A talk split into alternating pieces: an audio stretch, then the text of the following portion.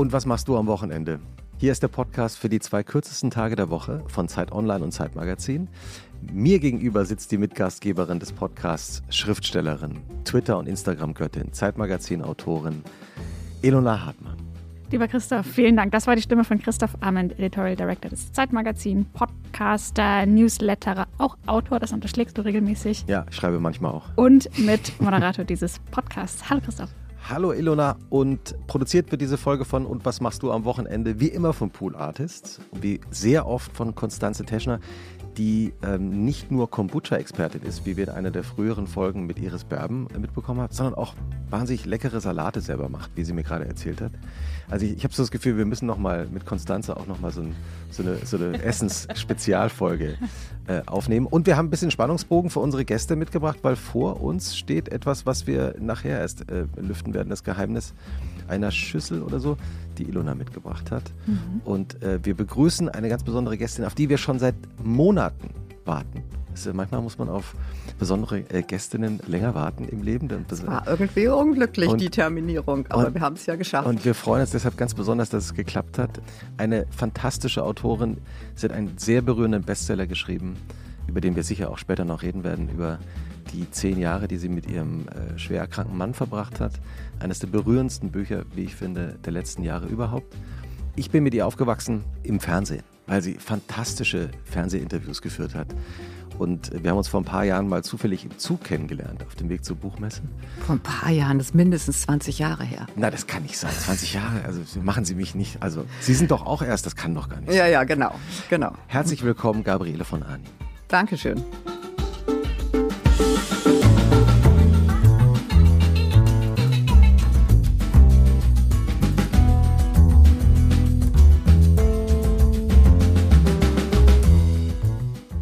Geht's Ihnen? Gut, danke. Außer dass ich irgendwie auch von dieser Niedergeschlagenheit und Müdigkeit der vierten Welle irgendwie erfasst werde und mich dagegen wehre. Und sage, ich will einfach nicht, ich will jetzt nicht in so einer Tristesse verschwinden. Also ich werde immer, ich bin nicht so das Kaninchen, das vor der Schlange sitzt. Das habe ich nicht so gerne. Und deswegen mache ich jetzt unheimlich Pläne, was ich alles mache. Also wen ich alles einlade im Winter natürlich schön hintereinander und was ich dann koche und dann hat leider eine kluge Freundin von mir gesagt, ähm, Augenblick, erstmal die Ungewissheit aushalten.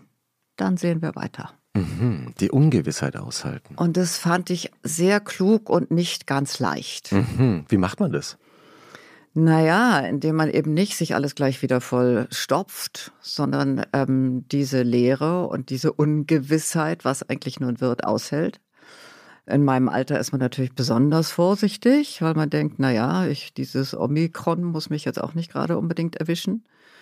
Na, und Unsicherheit aushalten heißt halt auch ähm, zur Ruhe kommen. Mhm. Und die Ruhe irgendwie dann auch genießen. Also zum Beispiel Wochenende spielen mitten in der Woche, was ich nicht kann. Aber, ähm. ja, wir nehmen äh, wie fast immer an einem Dienstag auf. Deswegen.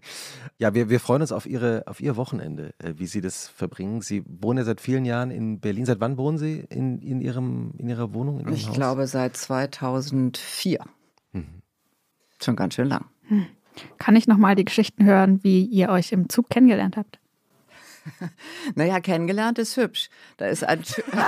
ähm, wenn man das denn kennenlernen äh, nennen kann, also das ist mindestens 20 Jahre her, und es kam ein hübsches junges Paar auf mich zu und sagte, wir möchten Sie gerne ein ansprechen. Wir ja. mögen Ihre Fernsehsendungen. Und so ich was? bin ja total bestechlich.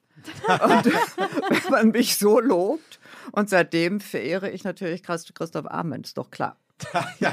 Wie wir alle. Herrlich.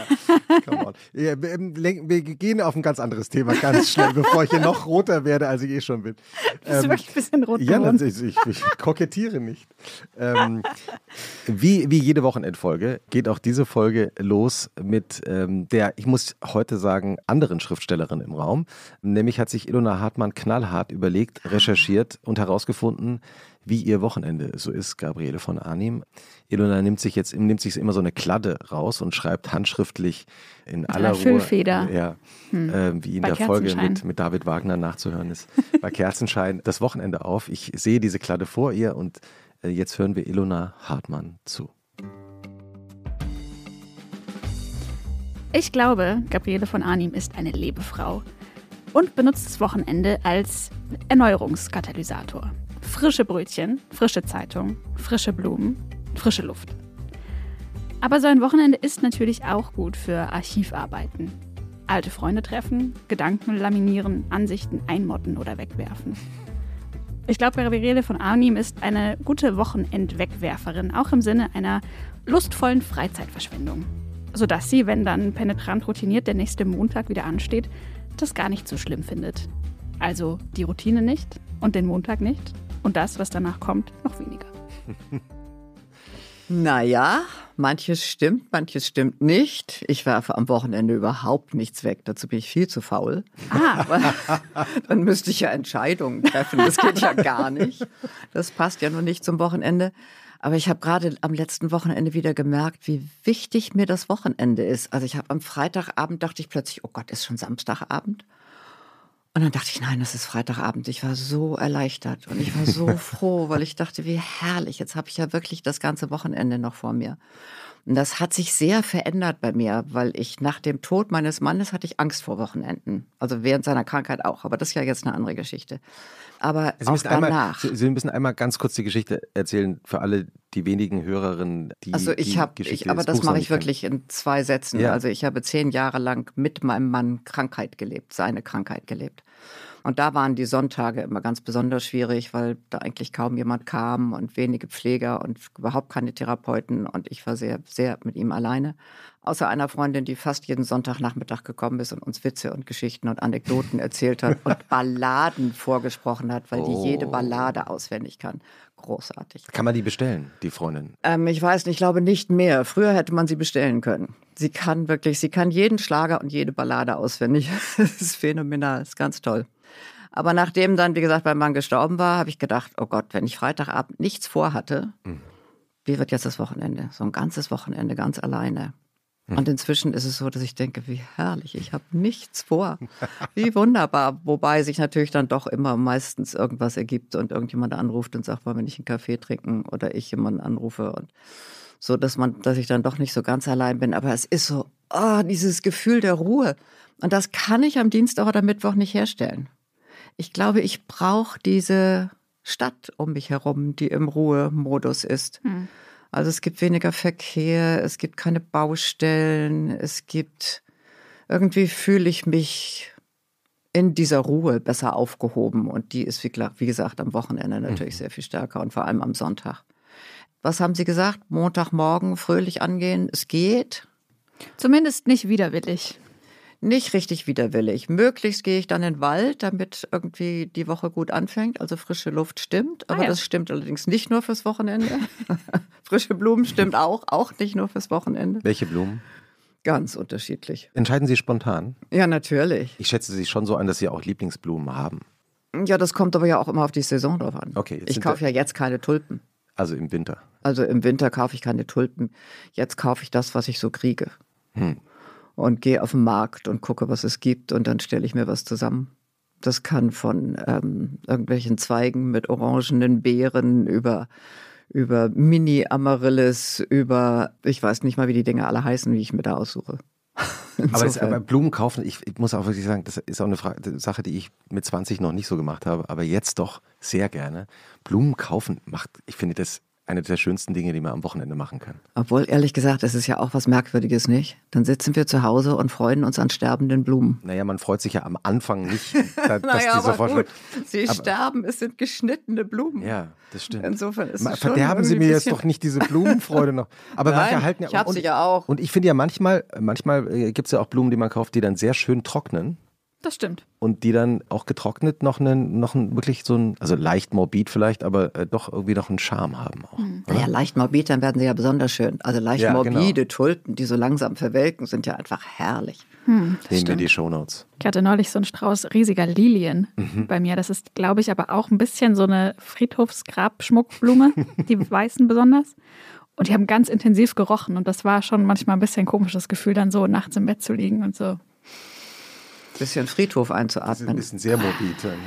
Schon mal geübt. Ich weiß nicht, ja, nee, es war komisch. Wie, wie sieht denn so ein Freitagabend dann bei Ihnen aus, wenn Sie einmal durchgeatmet haben und sich Ich einmal durchgeatmet habe und gesagt habe, ein Glück, noch ein ganzes Wochenende vor mir. Ganz unterschiedlich. Seit der Pandemie natürlich sehr viel ruhiger. Ja. Also ich war sehr umtriebig eine Weile vor der Pandemie. Also zwischen Tod und Pandemie war ich sehr umtriebig, war sicher vier bis fünf Abende in der Woche unterwegs. Vier bis fünf Abende. Ja, also ich hatte so einen Nachholbedarf. Ich war ja über zehn Jahre irgendwie wenig draußen gewesen und hatte einen großen Nachholbedarf. Und bin dann immer irgendwo, weiß nicht, bin mit jemandem ins Kino gegangen oder jemand hat zum Essen eingeladen oder ich habe selber gekocht. Das mache ich auch immer noch. Ich habe auch in der ganzen Pandemie, habe ich jede Woche ein bis zweimal ein bis drei Leute eingeladen, weil ich kann nicht für mich alleine kochen. Es schmeckt einfach nicht. es ist, ich muss irgendwie lieblos kochen, wenn ich nur für mich koche. Und deswegen muss ich Leute einladen und dann klappt es eigentlich ganz gut. Was kochen Sie da? Ganz unterschiedlich. Hab, jetzt habe ich gerade ein wunderbares neues Lieblingsgericht, was ich meiner Tochter abgeguckt habe. Das ist ein Huhn in einer Tamarind-Curry. Knoblauch, kleine rote, scharfe Schoten, Ingwer, so Paste, die man macht, und dann wird das mariniert. Und dazu gibt es dann, ähm, das schmeckt herrlich, rote Zwiebeln karamellisiert und ein Süßkartoffelstampf und in den kommen rein angebratene Ingwer, Knoblauch, Frühlingszwiebeln und Rosinen. Köstlich. Sehr gut. Trinken Sie einen Wein dazu? Ja, natürlich. Was, äh, haben, haben, Sie, haben Sie einen Lieblingswein? Ja, ich habe einen Lieblingswein, den hat eine Freundin vor ungefähr anderthalb, anderthalb Jahren mal mitgebracht. Der heißt Gorilla. Schon alleine der Wort, das Wort ist so schön. Und dieser das ist ein Rotwein, der Gorilla heißt und der aber ganz sanft ist. Ein ganz sanfter, schöner, angenehmer Wein. Ein sanfter Gorilla. Ein sanfter Gorilla. Schön. Weil Sie sagen, für ein bis drei Personen, ist das eine ideale Größe auch für, für gute Gespräche? Nein, das ist pandemiebedingt. Okay. Das ist pandemiebedingt. Da durfte man ja irgendwie nicht mehr und wollte auch nicht mehr. Und es waren ja auch doch viele ängstlich, ich zum Teil auch. Und ich habe auch immer allen gesagt, ihr müsst euch warm anziehen. Ich ähm, lüfte viel. Und neulich hat mir jemand eine Decke geschenkt und hat gesagt, das ähm, ist jetzt für deine Gäste, wenn sie kommen, weil es ist immer so kalt bei dir. Und ähm, nein, sonst sind es dann normalerweise schon so zwischen sechs und zwölf oder so. Also manchmal auch ganz mehr. Ich habe mal irgendwann habe ich ein, das war herrlich, ein Frauenessen mit 28 Frauen gemacht. Wow. Großartig war das. Es hat unheimlichen Spaß gemacht. Ich meine, davon habe ich selber da nicht so viel, außer dass ich die Atmosphäre irgendwie genieße. Aber da komme ich ja nicht wirklich dazu, mit jemandem oder mit allen oder mit vielen zu reden. Und war 28 zufällig oder die Größe? Oder war das 28 war zufällig. Das waren halt die, die konnten. Aber sollten schon viele sein. Eingeladen hatte ich, glaube ich, 40 oder so. Ah, Okay. Und warum nur Frauen? Ach, weil ich das herrlich finde. Warum denn nicht, Christoph? Ja, ich Es wird- erzähl's es mir doch, erzähl's mir doch. Naja, es wird nicht gegockelt und es wird irgendwie, Oh Gott. es wird irgendwie, Frauen sind irgendwie sehr offen und sehr, gehen sehr selbstverständlich miteinander um und keiner muss sich irgendwie aufspielen, jedenfalls die Frauen, die ich mag. Und ähm, insofern finde ich, das ist das eine ganz andere Atmosphäre. Ich lade auch Männer ein, so ist es nicht. Ich lade auch. Männer ein und am liebsten solche, die gut kochen können. Ich kann zwar so ein bisschen kochen, aber es klappt nicht immer so, wie ich das möchte. Und dann finde ich es herrlich, wenn jemand kommt, der gut kochen kann, weil dann hole ich den mal so hinter den Tresen. Ich habe eine große Wohnküche und sage, kannst du mal? Irgendwie sollte es anders schmecken. Und dann sagt er, hast du das, hast du das, hast du das? Und dann rettet er, was ich da vielleicht verdorben habe.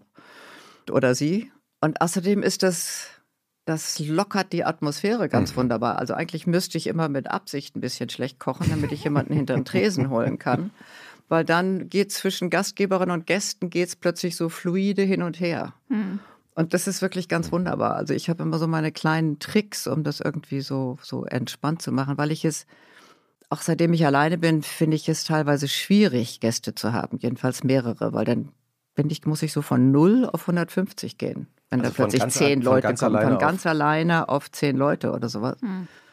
Und da habe ich schon mal irgendwann angefangen, Leute zu verschiedenen Zeiten einzuladen. Also die einen um 19 Uhr und die anderen um 19.30 Uhr. Dann hatte ich mich schon an eine kleine Gruppe gewöhnt.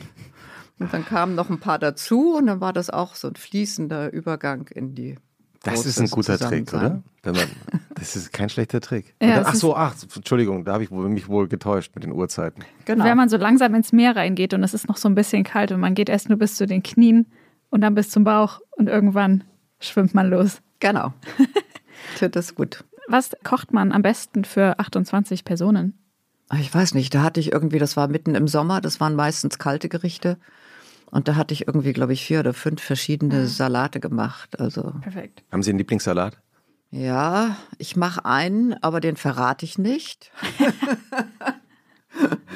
ähm, insofern, nein, es gibt ganz verschiedene. Also ich gibt es gibt welchen wollten Sie noch mal herrlichen Kartoffelsalat mit roten Zwiebeln und Sumac, der irgendwie, den man ganz toll machen kann. Und also es gibt ganz viele verschiedene. Und welchen Salate, wollten Sie jetzt noch mal nicht verraten? Nicht verraten. Ja. Also ich verrate Ihnen noch einen, der wirklich ganz toll ist, weil er so, weil er so einfach ist. Und das ist ähm, Chicorée mit, jetzt weiß ich natürlich wieder nicht, wie die Frucht heißt. Fällt mir gleich ein. Das ist nicht Mango, sondern es ist diese andere, diese längliche. Papaya? Papaya, genau. Mm. Und das zusammen mit Zitronensaft und Salz und Pfeffer. Wunderbar. Mit den Kernen oder ohne die Kerne? Papaya hat das, ja doch, Papaya diese hat auch kleinen Kerne. Nein, ohne. Kleinen ohne, ohne, ohne. So Senf, diese schmecken so ein bisschen senfig. Ja? Mhm. Eigentlich ganz lecker. Wäre auch interessant. Mhm. Muss ich mal ausprobieren. Mhm. Haben wir schon eine neue Variante entwickelt. Genau. Ähm, wenn Sie jetzt den, den Freitagabend, sagen wir mal, mit eins bis drei Personen bei dem Abendessen verbracht haben, wie beginnt dann der Samstag für Sie? Naja, da ich immer samstags auf den Markt gehe, leider relativ früh, weil sonst wird es mir dazu voll. Um wie viel Uhr? Und ich stehe nicht gerne an, dann bin ich gerne schon so um Viertel nach acht, halb neun auf dem Markt. Das heißt relativ früh aufstehen. Oder ich gehe ganz spät, so um eins, halb zwei, wenn sie fast schon zumachen, aber dann gibt es oft zum Beispiel keinen Fisch mehr. Und so. Mhm. Insofern also eher früh. Und sonst ist der Samstag, also in der Pandemie habe ich, wenn es warm genug war, oft Leute auf dem Markt getroffen und da einen Kaffee mit ihnen getrunken. Mhm. Gab einen wunderbaren australischen Coffee Maker auf meinem Markt. Ganz welcher, welcher ist Ihr Markt? Hohenzollern-Markt an der Hohenzollern-Kirche. Mhm. Ja, und dann dödel ich so durch den Tag und freue mich darauf, wenn ich dann wieder zu Hause bin, alles ausgepackt habe und endlich irgendwie frühstücken kann und und die Zeitung lesen kann. Die frische Zeitung gibt es auch jeden Tag und nicht nur am Wochenende. Aber durch den Tag zu dödeln ist ja eigentlich, das ist ja im Grunde genommen das Wochenendverb. Oder? Ja, das ist, ich finde, ich liebe es zu dödeln und ich musste das wirklich lernen, weil ich bin eher eine effiziente Person, die irgendwie auch so abhakt. Tue ich immer noch bis zum gewissen Grade. Also mein Kalender ist immer noch voll mit irgendwelchen To-Do-Listen und dann dieses Wunderbare, wenn ich da mit einem dicken roten Stift abhake, was ich gemacht habe, finde ich herrlich. Aber neulich hat mich immer gesagt, sie treibt es sogar so weit, dass sie noch was dazu schreibt, was da gar nicht stand, damit sie es abhaken kann, weil sie es gemacht hat. Der bekannte Trick. Das kann mir auch passieren. Mhm.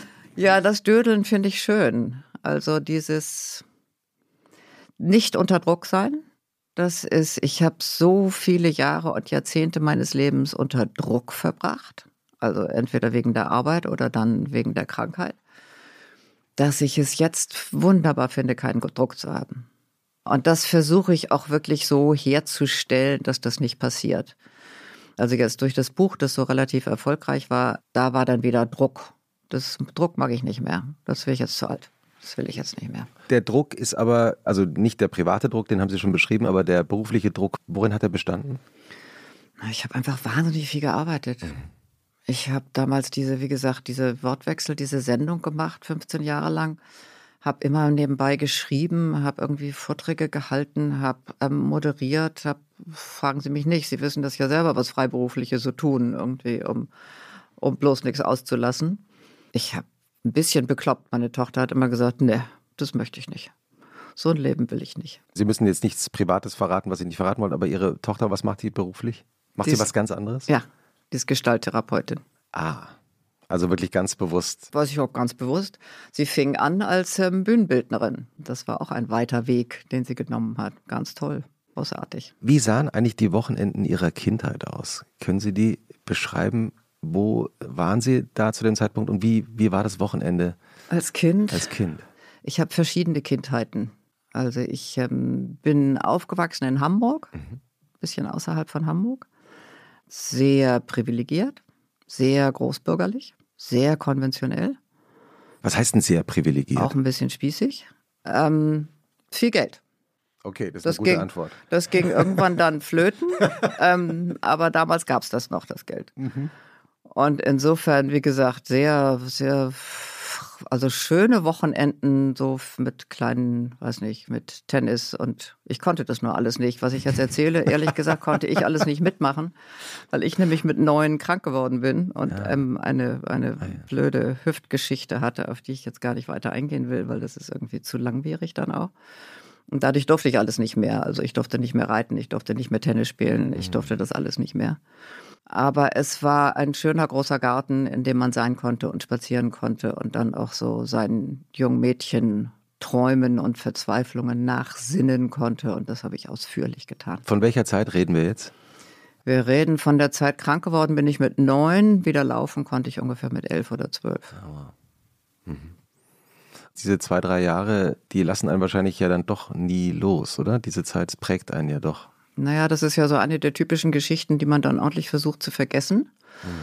weil man das eigentlich nicht möchte. Und das ist ja bei mir durch die Krankheit meines Mannes erst wieder hochgekommen, so richtig.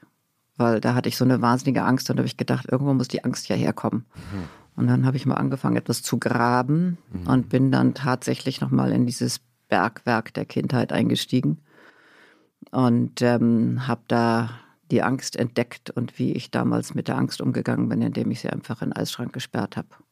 Und überhaupt Gefühle in den Eisschrank gesperrt hat. Und deswegen musste man die dann erstmal wieder auftauen im Laufe der Jahre. Das ist ein schönes Bild. Langer Prozess. Hm. Wann ist Ihnen das gelungen? Keine Ahnung. Es gelingt mir hoffentlich immer noch. Ja, das Auftauen. Das also, Auftauen. Nein, ich meine, Sie sind längst aufgetaut, aber wann war das soweit? Waren Sie so weit, dass Sie die Gefühle wieder auftauen konnten? Hat spät angefangen. Es hat spät angefangen. Ich habe sehr viele Therapien gemacht. Es war ein langer Prozess. Mhm. Das hat sehr sicher Jahrzehnte gedauert, mhm. bis es irgendwie so den Durchbruch gab. Mhm. Weil Sie gerade angedeutet haben, es gab diese eine Kindheit, ja, diese äh, großbürgerliche in besten finanziellen Verhältnissen.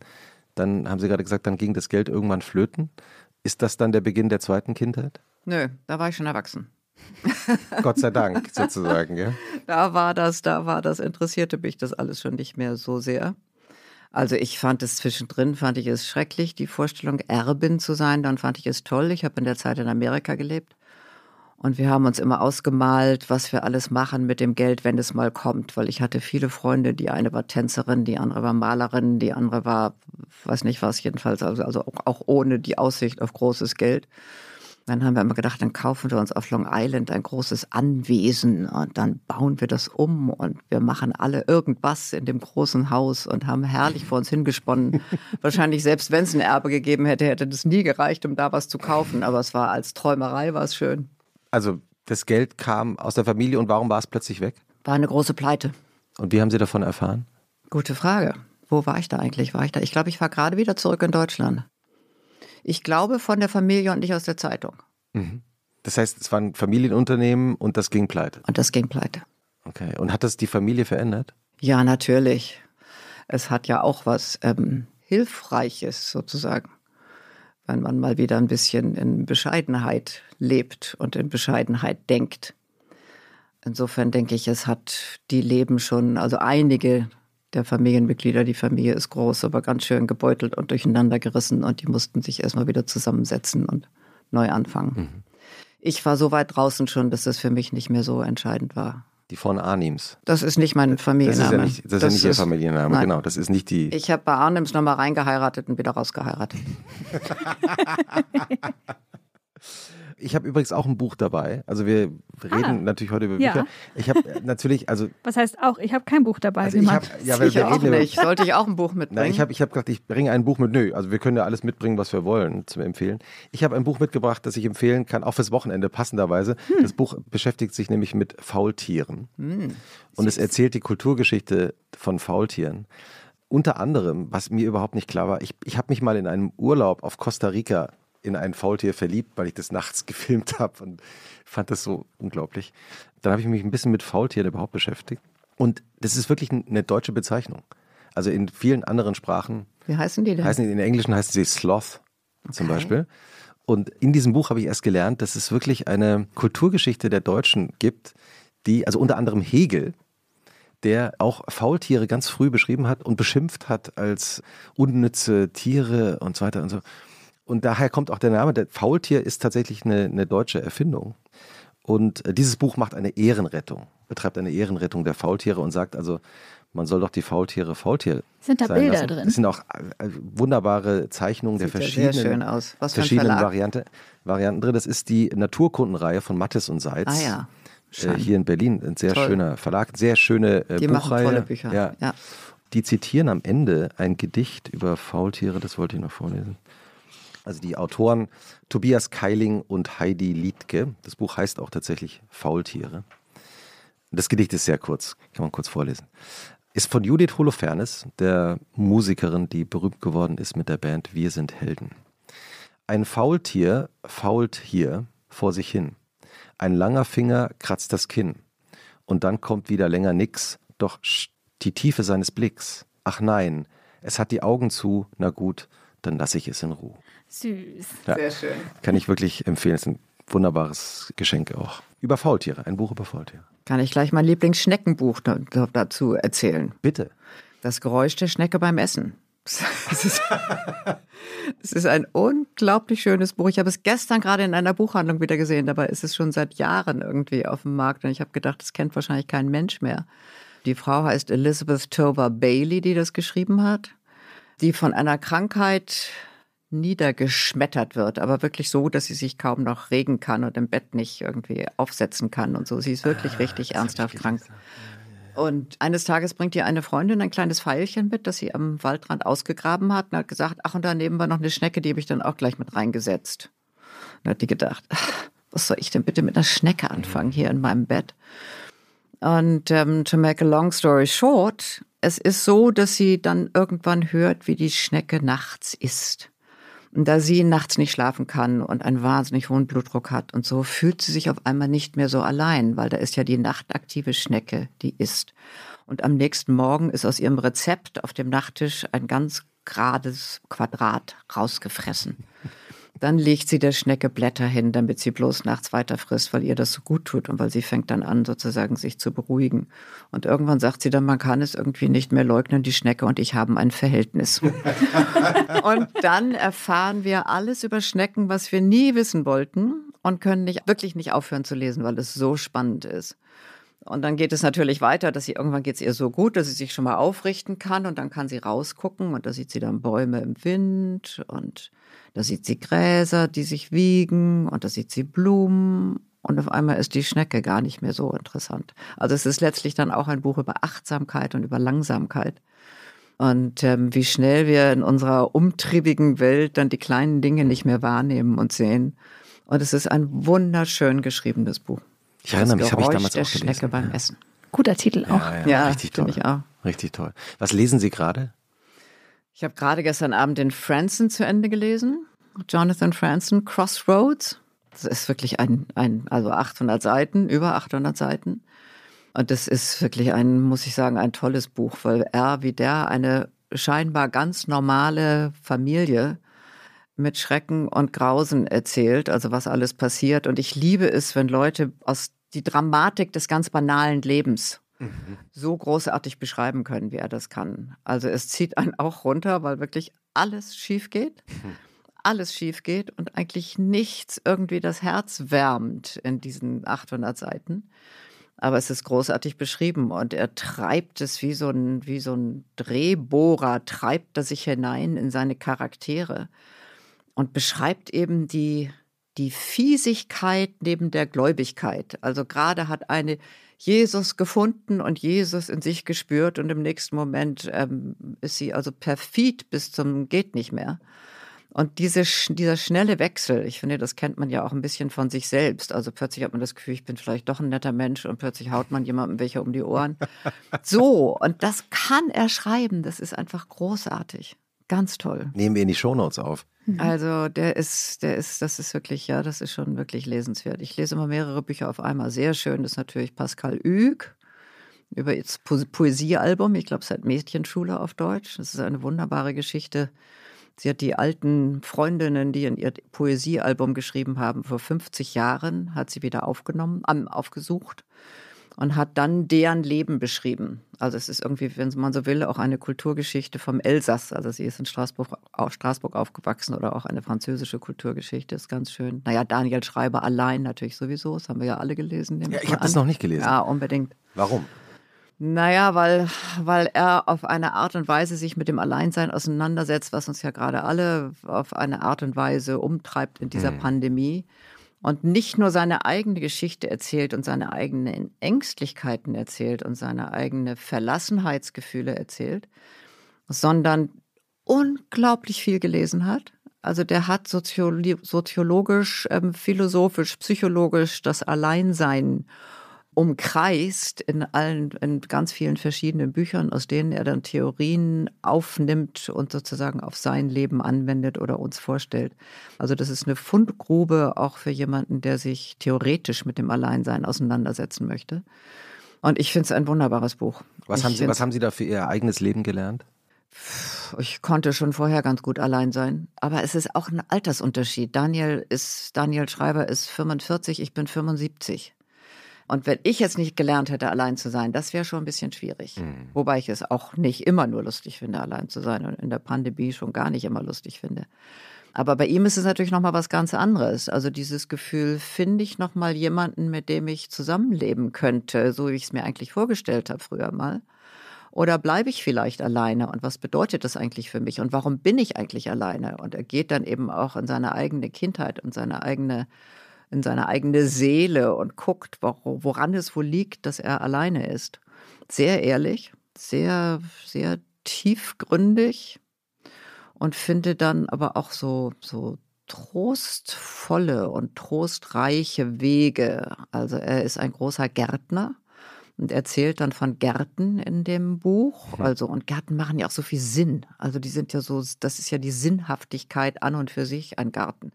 Und das beschreibt er eben dann ganz schön. Also das Wandern oder das ähm, Stricken oder das Kochen. Er ist ein großartiger Koch, der auch manchmal Rezepte weitergibt, was schön ist. Und ähm, aber eben auch die, das, die Garten, die Gärten, Garten anlegen, mit Pflanzen umgehen und so. Man merkt schon, Sie leben mit Büchern. Total. Über Jahrzehnte schon. Total. Ich kann mir ein Leben ohne Bücher überhaupt nicht vorstellen und in existenziellen Krisen sind, also Bücher sowieso, also der Trost des Lesens ist einfach, der hört irgendwie nicht auf. Und es liegen jetzt schon wieder, glaube ich, ungefähr zwölf Bücher. Gestern habe ich mir nochmal drei dazu gekauft. Harald Welzer will ich unbedingt lesen, den habe ich mir gekauft. Und Daniel Mendelssohn, Flüchtige Umarmungen, muss ein wunderbares Buch sein, will ich auch lesen. Dann hat Bettina Flittner, die ja. Fotografin, ja. hat einen Roman geschrieben, der Wie kommt jetzt im Januar oder, oder Februar raus und über ihre Schwester. Mhm. Schon der Titel ist toll. Meine Schwester, mhm. genialer Titel. Und ich habe gestern angefangen zu lesen und ich habe, ähm, ich hätte am liebsten gar nicht aufgehört, weil sie einen so mit ihrer Sprache auch so reinzieht in dieses Buch, weil sie als Fotografin halt so einen guten Blick hat und kann aber diesen Blick auch noch in Sprache umsetzen. Schön ist das. Erzählen Sie kurz noch zwei Sätze zu Ihrer Biografie von Bettina Flittner. Bettina Flittner ist, ähm, ich weiß nicht, kommt glaube ich irgendwie aus dem Rheinland und ist, glaube ich, so eine der bekanntesten Fotografinnen Deutschlands, die wunderbare Ausstellungen und Bücher gemacht hat und ähm, schöne Porträts gemacht hat von verschiedenen Leuten und sich eben aber auch sehr interessanter Themen angenommen hat. Mhm. Ja, ich finde sie eine großartige Fotografin. Weil Sie gerade von Trost gesprochen haben, gibt es ein Buch, wenn Sie merken, es geht jemandem, was jemand ist vielleicht gerade ein bisschen einsam oder empfänglich für Trost, gibt es da eine Bücherliste, die Sie im Kopf haben, die Sie sagen, das ist immer gut, so ein Buch zu lesen? Naja, die Schnecke gehört bestimmt dazu. Mhm. Es muss jetzt ein Buch geben, das habe ich aber noch nicht gelesen, das hat Wintering, also überwintern. Mhm. Das heißt, wie gehe ich jetzt mit Kälte und Dunkelheit und Alleinsein und allem um? Das muss sehr schön sein, das kenne ich aber noch nicht. Was verschenke ich denn noch? Irgendein Buch habe ich noch ganz viel verschenkt. Das fällt mir aber sicher nachher noch ein. Ich vergesse ja. immer Titel. Ah ja? Ja, immer. Autorinnen und Autoren Ach so, und was ist aber, das ist eigentlich kein Trostbuch. Aber es ist so unglaublich schön. Tarje Wessers heißt er, das ist ein Norweger, schon lange tot. Und das Buch heißt Vögel oder Die Vögel. Und erzählt die Geschichte eines gestörten Jungen, der mit seiner Schwester zusammenlebt und die Welt nicht begreift, wie sie funktioniert. Also wenn die Schwester sagt, du musst doch auch mal Geld verdienen, geh jetzt mal zum Bauern und hilf ihm, Dann erklärt der Bauer, was er machen soll, und er zupft aber immer das Unkraut raus. Nicht, nicht das Unkraut raus, sondern immer das Pflänzchen raus, weil das geht irgendwie nicht. Und dann sind Stimmen in seinem Kopf und dann ist da so viel los und er kann nicht das Richtige rausziehen. Und das ist auf eine Art und Weise beschrieben, dass man da irgendwann sitzt und sagt, ist eigentlich er gestört oder wir, die wir alle immer so toll funktionieren? Und es ist unendlich traurig und unendlich schön. Also es ist nicht ein wirkliches Trostbuch. Naja, aber unendliche Traurigkeit in einem Buch kann ja auch, eine, Kann eine, auch, tröstliche, kann, ja. einen tröstlichen Effekt haben. Ich habe gerade nochmal so äh, auf dieses Tuch vor uns geschaut, Ilona. Willst du das Geheimnis vielleicht lüften, auf Sehr das wir gerne. schon seit Minuten starren? Ja, sehr gerne. Ja, ein bisschen kommt mir das vor wie meine Enkelkinder, die früher immer geflüstert haben. Und wenn ich gesagt habe, bitte sagt mir jetzt, dann haben sie natürlich erst recht weiter geflüstert. so kommt mir das gerade vor. Folgendes. Ich bug. Sie Bug. Und zwar das erzähle ich öfter, dass ich ganz gerne backe, auch gerne so einfachere Dinge. Und jetzt habe ich was Tolles, Einfaches, Italienisches gefunden von einem Magazin, das heißt Splendido. Hm, Und Gott sieht das gut aus. ist eine Espressolona. Das ist ein norditalienisches Mandelgebäck, also eigentlich ein riesiger Mandelkeks, wenn man so möchte. Das ist sehr mürb, also das muss man mögen. Es ist, glaube ich, wirklich gut, wenn man dazu einen Kaffee oder einen Espresso auf dem Tisch hat. Und das habe ich gestern hergestellt, damit das heute noch trockener wird. Noch keksiger. noch, ke noch keksiger. Genau, das Splendido Magazin ist ein Online-Magazin von Juri Gottschalk und Mercedes Lauenstein, die manch eine Person auch als Autorin kennt. Und die haben sehr schöne Rezepte und schöne Geschichten über italienische Lebensmittel und machen sehr tolle Fotos, Ah, ja, die ja, man ja, ja. auch äh, als Print kaufen kann zum Beispiel. Ich glaube, da habe ich mal eine Geschichte gelesen über einen Pizzabäcker im Allgäu, Ja. der irgendwie die beste Pizza der Welt macht oder so Die, ungefähr. ja, die kennen auch dann tausend Leute Ja. und sind dann irgendwie sehr gut Aus München, verknüpft. sitzen in München. Genau, Ja, genau, liebe. Grüße. Wie lange dauert es, sowas zu backen? Das geht relativ schnell. Also das Rezept ist so einfach, dass ich es, glaube ich, jetzt schon auswendig kann. Okay, Ich glaube insgesamt 40 Minuten. Okay. Halbe Stunde Backzeit, 10 Minuten Sachen anrühren. Was muss man reintun? Da kommt rein 100 Gramm Weizenmehl, 100 Gramm Maismehl, das ist die einzige exotische Zutat. 100 Gramm Butter, 100 Gramm gehackte Mandeln. Und das war's, glaube ich, schon. Ein Eigelb. Bisschen Orangenabrieb. okay. Vermischen. Das wird so ein ganz bröseliger Teig, der sich nicht anfühlt, als würde da jemals irgendwas Festes dabei rauskommen. Passiert aber. Vertrauen haben, in die Form rein und dann obendrauf noch so ein bisschen, so kann man so Mantel, Oh, Mandelornament. sieht das so gut aus. Ich schneide das jetzt Ja, an, bevor bitte. ich weiterrede. Ja, sieht wirklich gut aus. Ich weiß Ja, gar das sieht nicht. toll aus. Ich halte das mal kurz hier auf dem Foto Ah, fest. es lässt sich aber gar nicht schneiden, weil es so trocken ist. So keksig, ne? Ah, doch, man muss es so zersägen. Ich hätte auch vielleicht einfach ein Warte, ich helfe dir mal kurz. Backen Sie auch gerne, Nee. Gabriele? Nee. Deswegen interessiert mich das so. Deswegen habe ich sofort gefragt, wie lange dauert es? Weil ähm, wenn ich eine Vorspeise mache und eine Hauptspeise, dann reicht meine Kraft eigentlich nicht mehr auch noch für den Ja, Nachtisch. ja. Das heißt, meistens bringen die Gäste einen Nachtisch mit. Ah, sehr ich finde es sowieso herrlich. Wie gesagt, Sie haben ja schon gemerkt, wenn Gäste helfen. Also Ich habe schon gemerkt, wenn man bei Ihnen eingeladen wird, wird man auch zur wird man- Arbeit ja, äh, absolut. verpflichtet. Absolut. Das ist gut. Ich finde es auch gut, wenn Sie zwischendrin alle abwaschen. Und. Ah ja? Ja, sehr gerne. Es gibt ja, wir hatten, wir hatten Iris äh, Berben ähm, vor ein paar Wochen hier zu Gast und sie sagt, also sie kann das überhaupt nicht. Sie verbietet ihren Gästinnen und Gästen irgendwie mitzuhelfen, weil sie, das muss alles sie selber ich machen. bin genau das Gegenteil. ah ja, genau. Ich finde es wunderbar, wenn in meiner Küche die Leute rumwuseln und sich allmählich auskennen und wissen, wo der Dishwasher steht und da die Sachen reintun. Wie, wie, Und wie, wie sieht Ihre Küche aus? eine große Wohnküche Mhm. Mit einem riesigen langen Tisch. Was heißt riesig, aber ziemlich langen Tisch und einen großen Tresen. Ja, da können, also ich arbeite auch an dem Esstisch. Da liegen dann auch immer Bücher drauf. Wenn Gäste kommen, werden die dann irgendwie ein bisschen weggelegt. Jetzt haben Sie so wenig. Wollen Sie noch eine Ecke? Ich habe schon so viel Süßes gegessen. Also will ich erst mal probieren, Ach so, ehrlich naja. gesagt. Wir werden dann rausfinden, ob unsere Gäste nochmal nachbestellt. Also ich probiere jetzt auch mal den Keks. Den wahrscheinlich größten Keks der Welt. Sollen wir das jetzt wirklich ins Mikrofon essen? Ja. Okay. Beim Radio wurde einem das immer ähm, ausgeredet, ne? aber Podcast Total. besteht, Podcasts bestehen im Grunde genommen aus Schmatzen und ähm, Trinken und Geräusche machen. Mm, Mm, Das ist ja super gut. richtig toll. Großartig. Freue Mm. ich mich. Das beim ersten Versuch, immerhin. Vielleicht sollte ich doch noch mal lernen, Nachtische zu machen. Ich glaube, das ist ein guter. Der Guter Einstieg. Crunchy. Ja, total. So, da ist hier, hier ist keine falsche Weichheit dabei. ja. Nee. Was ist denn bitte eine falsche Weichheit? Naja, weil es gibt manchmal, finde ich, bei Desserts, hat man manchmal so das Gefühl, man isst so glibberiges. Und den Pudding zum Beispiel nicht, das ist nicht so meins dann, wenn es dann zu weich ist. Äh, Könnten Sie das auch sonst aufs Leben übertragen?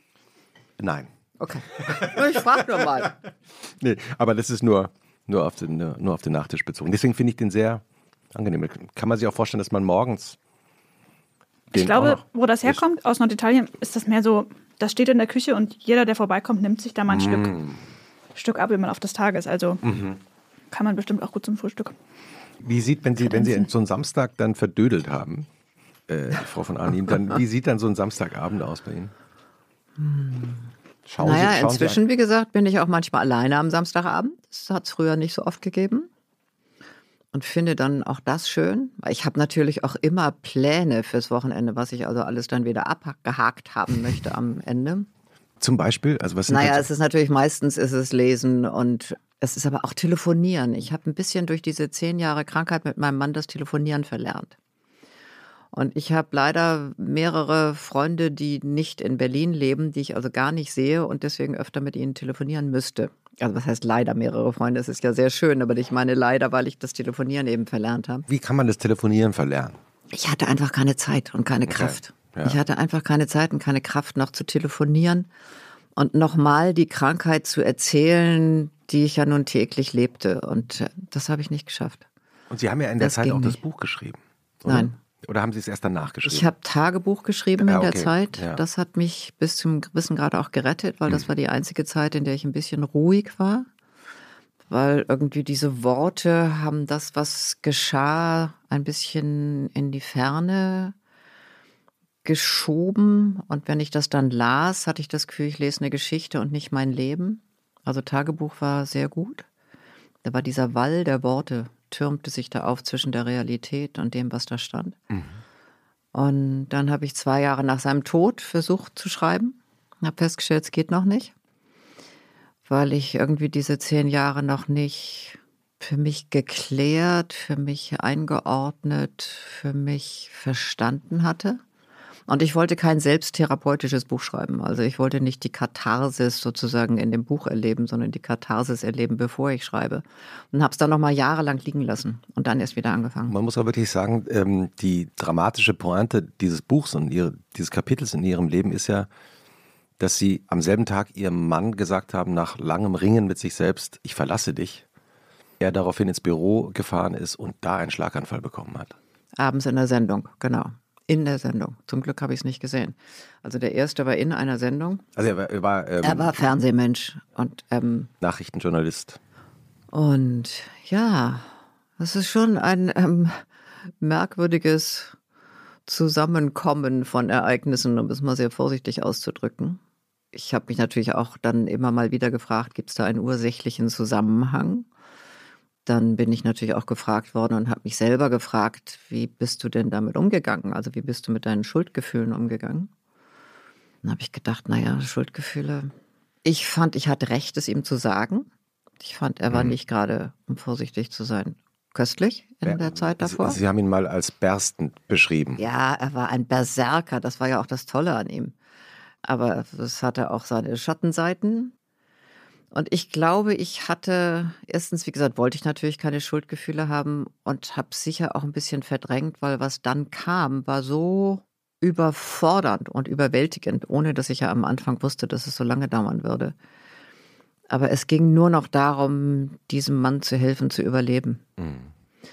Und da konnte ich nicht auch noch Schuldgefühle gebrauchen, weil ich ihm gesagt hatte, ich wollte nicht mehr mit ihm zusammen sein. Das war dann weg. Ich habe auch nie wieder darüber nachgedacht, ihn dann zu verlassen, weil das wäre gar nicht gegangen. Einen Menschen in Not so zu verlassen, also das wäre gar nicht, wäre, hätte ich nicht gekonnt. Und dadurch ist ja auch etwas ganz Neues noch entstanden dann. Also für mich war eigentlich fast beim Wiederlesen der Tagebücher nicht der wichtigste Satz, aber ein wichtiger Satz, den ich ehrlich gesagt vergessen hatte, der hieß, Liebe muss sein. Und ich glaube, genauso ist es gewesen, weil ich begriffen habe, ich kann nicht jemanden pflegen und salben und bei ihm sein und immer denken, eigentlich will ich dich gar nicht mehr. Und ich glaube, er hätte es auch nicht ertragen, eine so komplette Abhängigkeit mit einer solchen, solchen Beanspruchung der Person, mit der er nun mal verheiratet war, ohne auch zu lieben.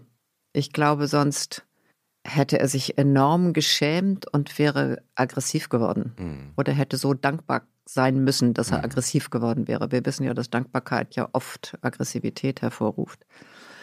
Und insofern war das eigentlich der einzig gangbare Weg, den wir da gegangen sind. Und es ist tatsächlich, ja, so etwas wie eine natürlich ganz anders geartete Liebe, eine Innigkeit, eine Zärtlichkeit entstanden in diesen zehn Jahren. Das hm. war erstaunlich. Hm.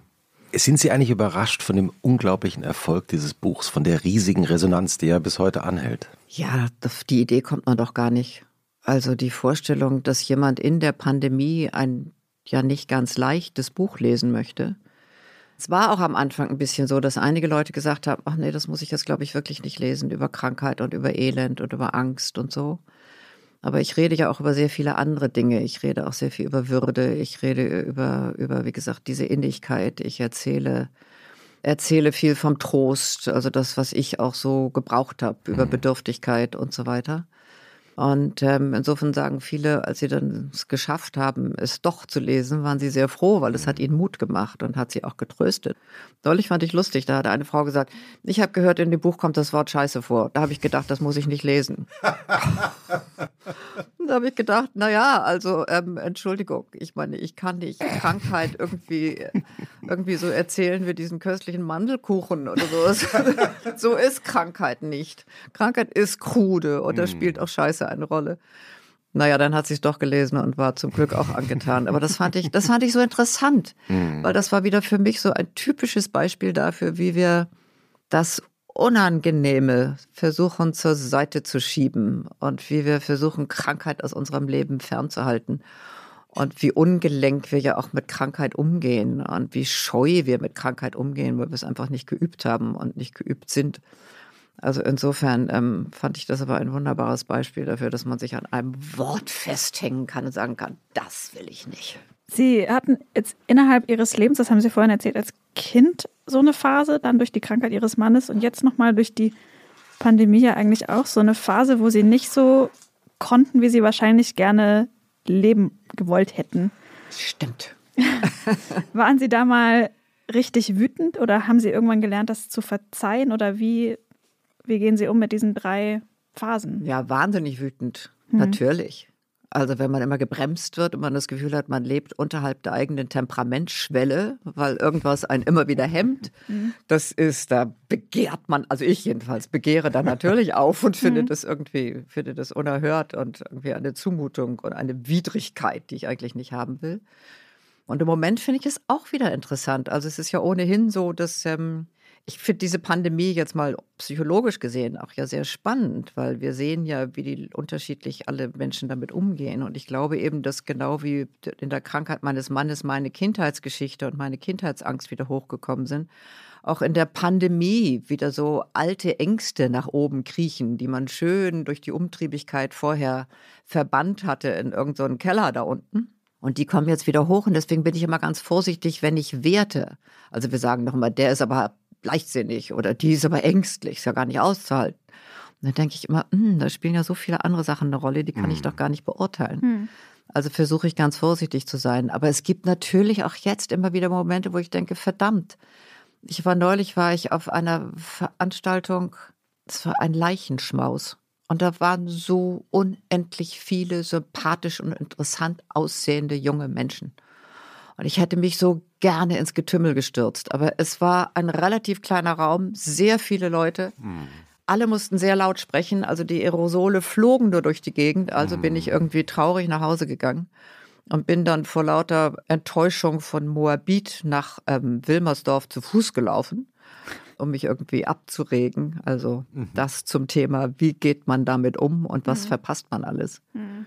Andererseits muss ich dann auch wieder sagen, ich hätte nie gedacht, dass ich nach dem Tod meines Mannes noch mal so viel Kraft kriegen würde wieder, dass ich überhaupt Lust hätte auf solche Sachen. dass ich überhaupt nochmal wieder so richtig Lust hatte, loszulegen und nochmal wirklich zu leben.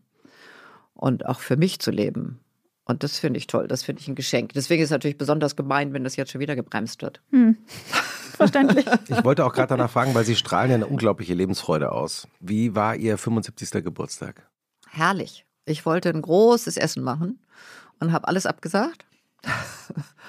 und hatte dann zwei Abende hintereinander zehn Leute. Mhm. Und das war so schön, weil dadurch waren es intensive Gespräche und alle waren geimpft und getestet und saßen an einem großen Tisch und es gab gut zu essen, was ich nicht selber gekocht hatte. Es war eigentlich viel schöner, als wenn viele da gewesen mhm. wären. Mhm. Und ich habe das unglaublich genossen, weil das war so das, was mir dann doch auch natürlich immer mal wieder fehlt, gerade in Pandemiezeiten. Das war so eine, so ein wärmendes, seelenwärmendes Zusammensein. Und das fand ich sehr schön. Haben Sie eigentlich eine beste Freundin? Ja. Erzählen Sie uns von ihr. Die beste Freundin ist, die kenne ich noch gar nicht so lange, interessanterweise. Also ich habe eine älteste Freundin, mit der bin ich seit 65 Jahren befreundet. Also mit zehn Jahren kennengelernt. Ja. Und ähm, sind dem immer befreundet geblieben. Also es hat mal irgendwie Jahre gegeben, wo wir uns wenig gesehen und wenig voneinander gehört haben. Und mhm. heute würde ich die gar nicht mehr kennenlernen, weil die so anders lebt und anders ist als ich. Wir würden, unsere Wege würden sich gar nicht mehr kreuzen. Und ich finde es herrlich, sie als Freundin zu haben. Und die beste Freundin ist, die hat einfach so viel, was ich nicht habe. Also die hat ähm, sehr lange in Asien gelebt, kennt sich sehr gut aus im Buddhismus, ist enorm spirituell und enorm politisch. Das ist die, die gesagt hat, jetzt nicht gleich Pläne machen, irgendwie ah, ja. wie die Pandemie auszuhalten ist, sondern erstmal die Ungewissheit aushalten. Mhm. Solche klugen Ratschläge kommen dann von ihr. Ja, das ist einfach herrlich. Ich lerne unentwegt von ihr. Weil Sie so ganz schnell geantwortet haben, meine beste Freundin ist sie und ich kenne die noch gar nicht so lange. Wie, wie lange kennen Sie sich? Ungefähr. das stimmt in meinem Alter. Aber es ist wirklich noch nicht, vielleicht 15 Jahre. Ja. Das heißt das, eben auch, also mit, ja, mit 60, Anfang 60, mit 60 auch nochmal so eine tiefe Freundschaft schließen, das ist ja auch ungewöhnlich. Mhm. Finde ich auch. Aber geht es darum, nicht vielleicht auch im Leben, dass man immer so offen ist, dass man immer wieder dann beste Freundinnen und Freunde zum Beispiel. Muss man ja, weil ich bin so viel umgezogen in meinem Leben. Mhm. Ich habe in so vielen verschiedenen Städten gelebt. Ich habe ja zwischendrin noch mal zehn Jahre in New York gelebt und ich habe ähm, immer noch Freundinnen in New York. Also auch welche, mit die ich natürlich dringend anrufen müsste, damit man ein bisschen wieder den Kontakt hält. Also das Telefonieren, das versuche ich immer wieder zu üben. Nein, für mich sind Freundschaften immer eminent wichtig gewesen. Also auch neben den Männern waren die Freundschaften immer ganz wichtig. Also ich gehörte nicht zu denen, die irgendwie die Freunde haben sitzen lassen, wenn eine neue Liebe auftauchte oder irgend sowas, sondern ich habe immer gedacht, die Freunde, das ist das Konstante. Und seitdem ich alleine lebe, natürlich erst recht. Mhm. Und auch in der Zeit, in den zehn Jahren der Krankheit meines Mannes, waren Freunde unglaublich, weil das ohne die hätte ich es auch nicht irgendwie so halbwegs heil überstehen können, weil die gekommen sind und für uns gekocht haben und die haben irgendwie Leben und auch Gelächter ins Haus gebracht und vorgelesen und toll. Der Sonntag. Ist der eigentlich für Sie ein Tag, wo Sie das Gefühl haben, also heute, mittlerweile jetzt in der jetzigen Zeit, ähm, dass Sie so eine Melancholie da haben oder ist es eigentlich eher eine schöne Ruhe, die Sie da erleben, sonntags? Also früher hatte ich die Melancholie und heute finde ich es angenehm. Was ich vorhin schon gesagt habe, ich mag die Ruhe der Stadt um mich herum und die ist natürlich Sonntag sehr viel mehr da als am Samstag.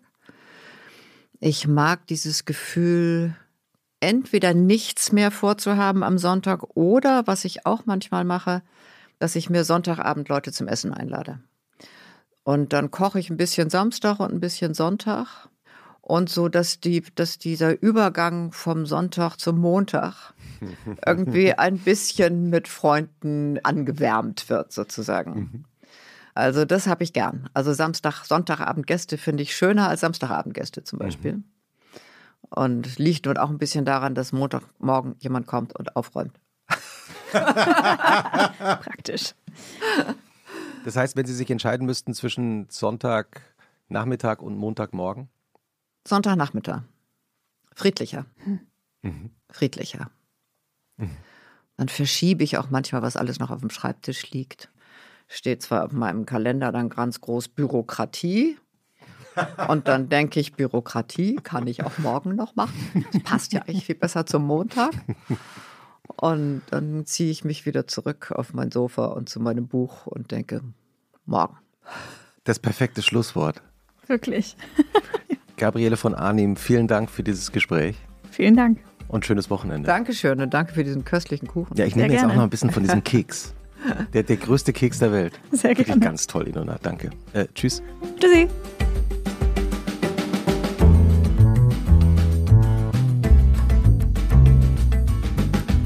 Was machst du am Wochenende? Ist ein Podcast von Zeitmagazin und Zeit Online, produziert von Pool Artists.